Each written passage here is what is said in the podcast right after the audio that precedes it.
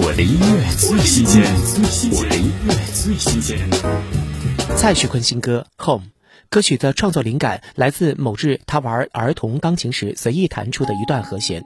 蔡徐坤将它创作成一首完整的歌曲，他想把这份礼物、这份暖意送给同样需要他的人们。听蔡徐坤《Home》。We are not alone.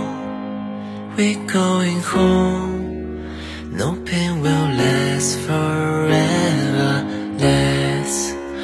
look at the stars high in the sky. Believe that there's no limit. We are not alone. We're going home.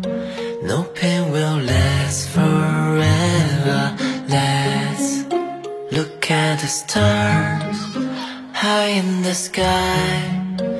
Believe that there's no limit.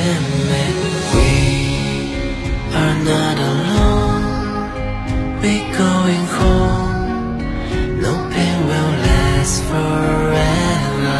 Let's look at the stars high in the sky. Believe that there's no